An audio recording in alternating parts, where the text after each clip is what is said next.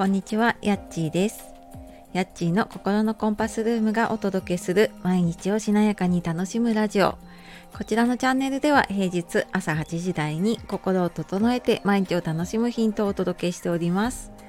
本日もお聴きくださいましてありがとうございます、えー、週明けですね、月曜日いかがお過ごしでしょうか？私の住んでいるね、関東の方では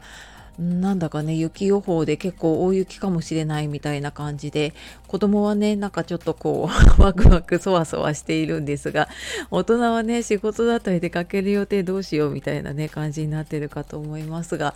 まあ、気をつけてね本当にあのお出かけお仕事ねなどなどしていきましょう。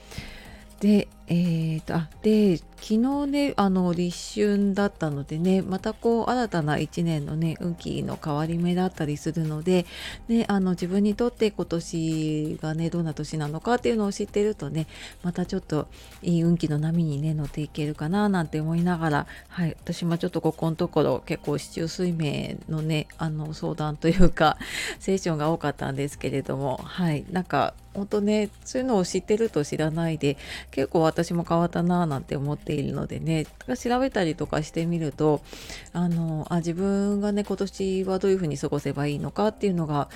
なんか分かるとねこう指針になったりするなと思うのでねはいよかったらそういうのもね参考にしてみるといいかなと思いました。で今日はこれき昨日？おとといかあのノートの方に書いた記事で、えー、私はダメなんだ落ち込むと一人反省会がやめられない時はっていうことで、えー、テキストの方のねリンクも貼っておきますが、えー、今日はこのテーマでお話をしていきたいと思います、えこれを聞いているあなたは仕事とかね子育て何をやっても自信がないなとか家族を大切にしたいんだけど余裕がないなって思うことってありませんか？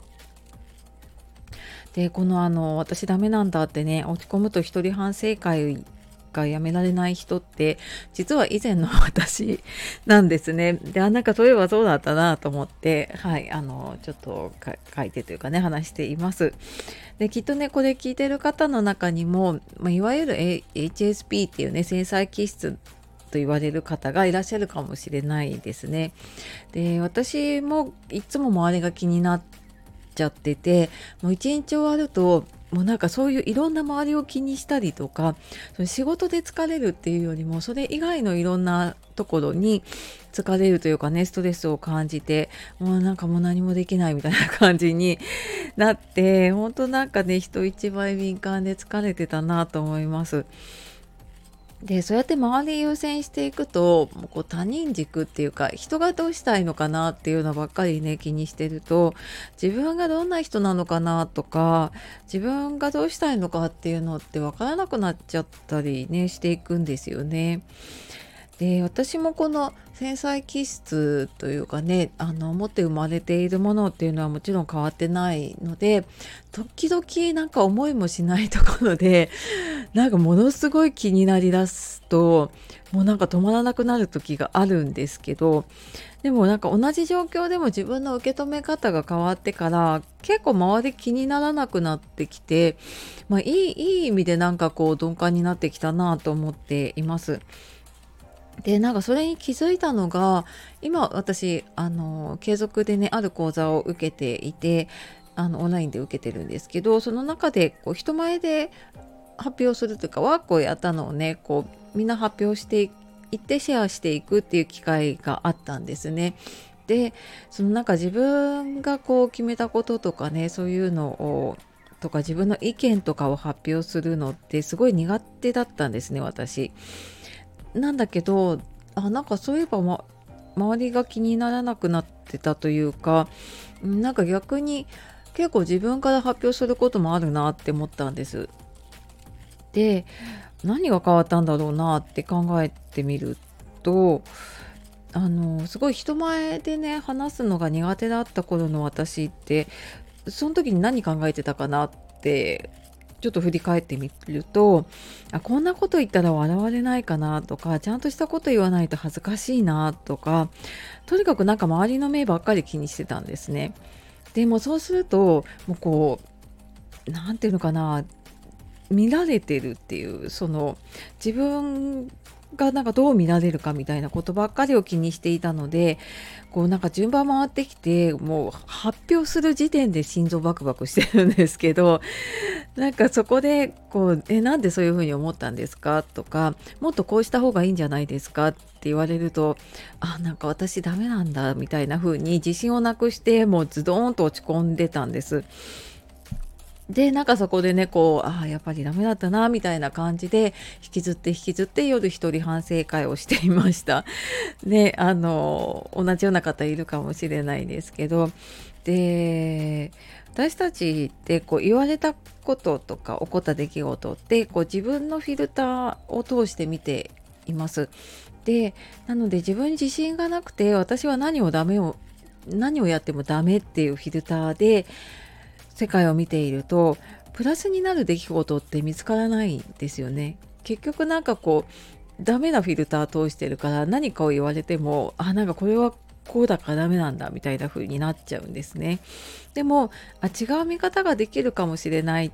ていう風に思って同じ出来事を今度違うフィルターでなんかこれでこの中にもいいことがあるかもみたいなフィルターで見てみるとさっきみたいにねもっとこうした方がいいよって言われた時にあもしかしてなんか自分のことを思ったりねあの期待してアドバイスをくれているのかもしれないって思うこともできたりするんですね。でまあ、少なくともさっきみたいにこう自分はダメなんだフィルターじゃないから否定されているっていう印象はなくなるんですね。でよくねこう事実は一つで解釈は無数にあるって言われるようにこう一つの角度からしか物事を見てないと偏った形になってしまうこともあるんですね。で私もすごい頭ガチガチだったのでこれはこうとかもうなんか白黒でしかものを見ていなかったりとかこういう時はこうするべきみたいな感じで 決めつけて生きてたのでものすごい生きづらさを感じていました。でもなんか少しずつだけどちょっといろんなものの見方ができるようになってきてあなんかこの前から見てダメだったらちょっと上から見てみようかなとかっていう風になんかできるようになるとまあ、さっきのその人前で話すこともそうなんだけどなんか新しいことをやろうとか何かやろうと思った時も失敗が怖くなくなるんですよね。なんか失敗してもあでもなんかこういうふうにもできるかもなみたいな風にうーんなんかこう何て言うのかなしなやかというかなんか柔軟な見方がねできるようになるとあまあなんとかなるかもなみたいな風に思えるようになってきました。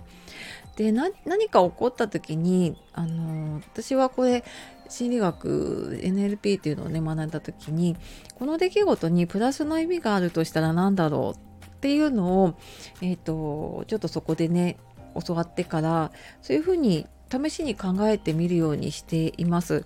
でそうすると結構違う見方をする練習にもなるんですよね。なので、まあ、ちょっとね一人でこう自問自答するの難しい時は誰かにね話聞いてもらったりとかもしくはなんかそのコーチングとかねカウンセリングとかあのちゃんとこう話を聞いてくれる人にね話してみるとあの意外とそういう見方を変えるっていうこともねできていくかなと思います。で私たちってねこう持って生まれた性格変えるのって難しいんだけど考え方とか見方っていくらでも変えていけるんですよね。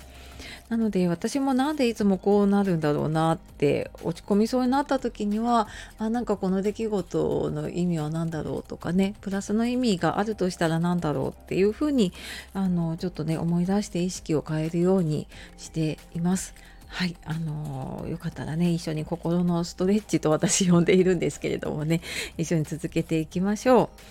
はい。では今日は私はダメなんだ。落ち込むと一人反省会がやめられない時はということでお話ししてきました。最後までお聴きくださいましてありがとうございます。では素敵な一日をお過ごしください。じゃあまたね